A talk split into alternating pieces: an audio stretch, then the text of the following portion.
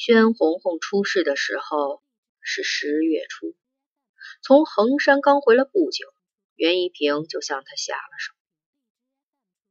那天，他似乎非常清楚的意识到了什么。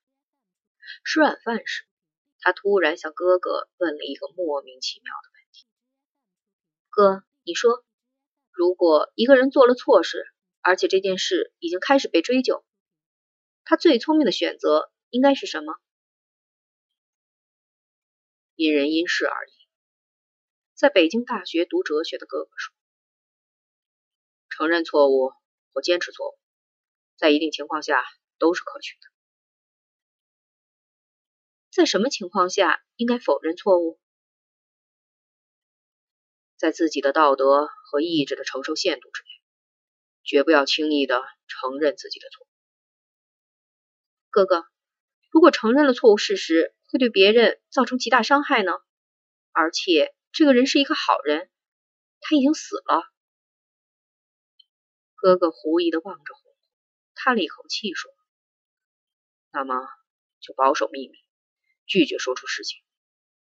小梅，在任何情况下，伤害一个好人就等于伤害自己，绝不是可行的策略。”宣红红默默的点点头，没有再说什么。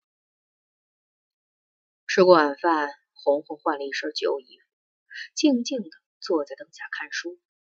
哥哥在一旁陪着他坐了很久。夜深以后，哥哥问他：“小妹，那件事还有挽回的可能？”他望着哥哥，掉下了眼泪，说：“晚了。”凌晨一时，楼道里传来一阵杂乱的脚步声，接着屋门就被猛烈的砸响。他们是来找我的。宣红红镇定的对家人说：“我做了错事。”现在我要承担后果了。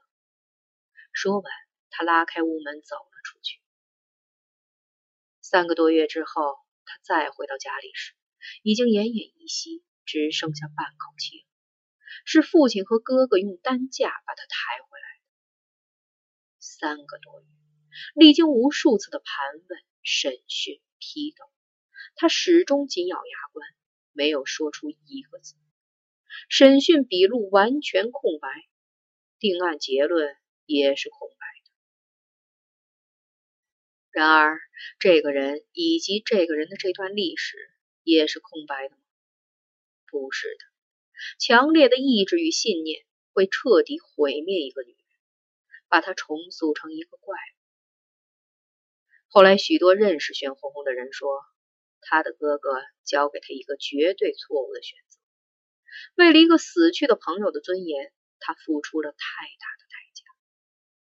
顽强的抵抗和坚守毁坏了他自己的心灵，从此她不再是一个女人。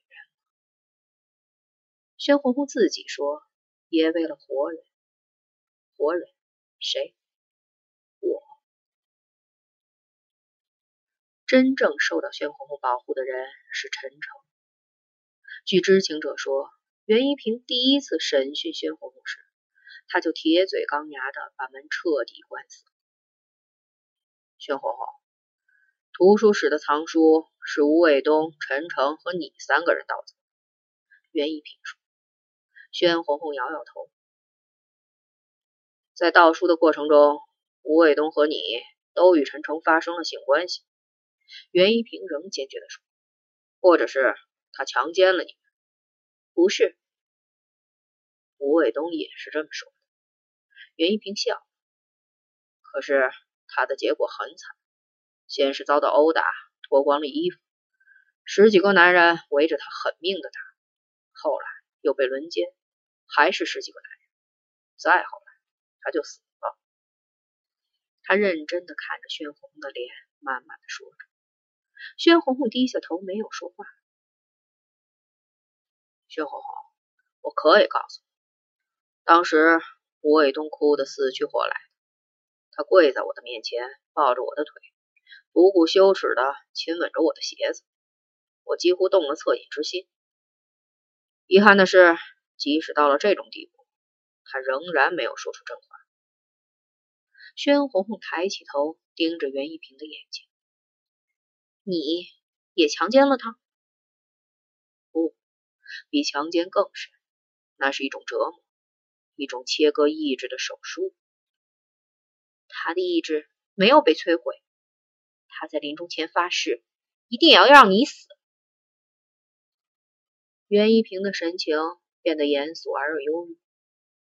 我知道，我已经被判处了死刑，而且没有谈判或挽回的余地。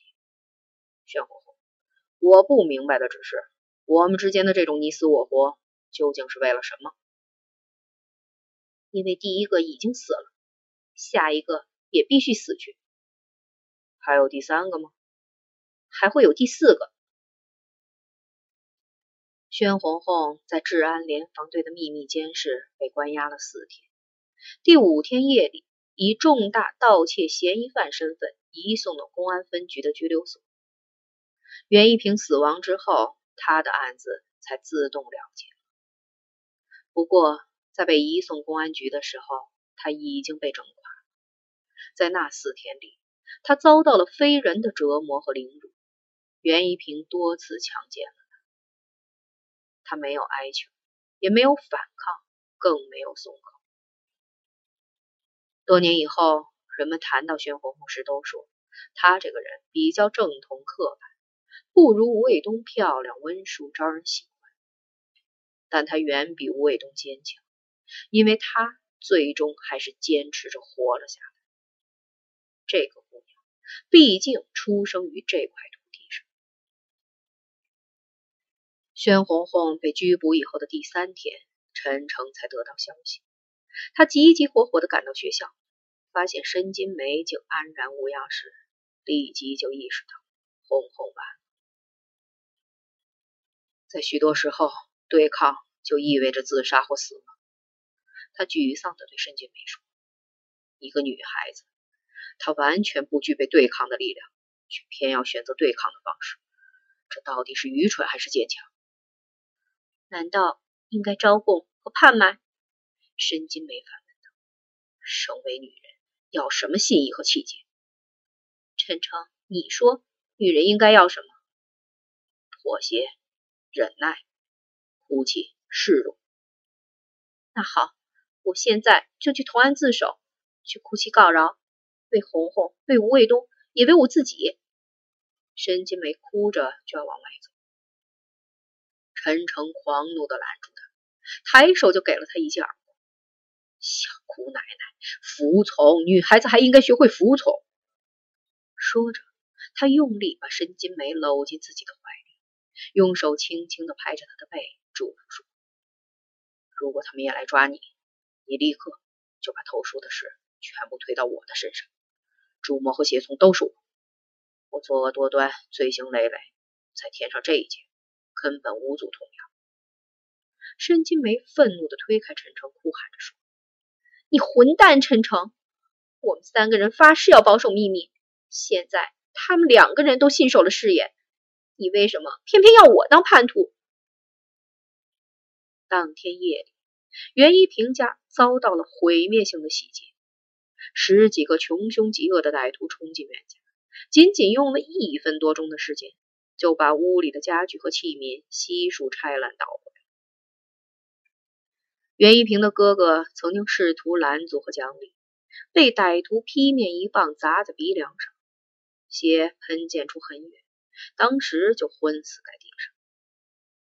临撤走时，一个瘦高个的歹徒手持一把极锋利的日式长腰刀。把袁家的两个女人、新婚不久的嫂子和五十多岁的母亲逼到了屋子的一个角落里。他轻轻一捅，刀尖穿透了袁一平母亲的裤子裆。他用极冷静平淡的语气说：“我们今天来是因为袁一平，两天以后我们还会来，仍然是因为袁一平。”说着，他手中的腰刀猛地向上一挑。老太太的裤子从裆部到裤腰被齐刷刷的割裂开。再来时，你还有他将被强奸。袁一平的父亲后来证实，在这十几个歹徒中没有陈诚。另一件警告性报复行动发生在治安联防队办公室的门外，时间是同一天的清晨六点钟。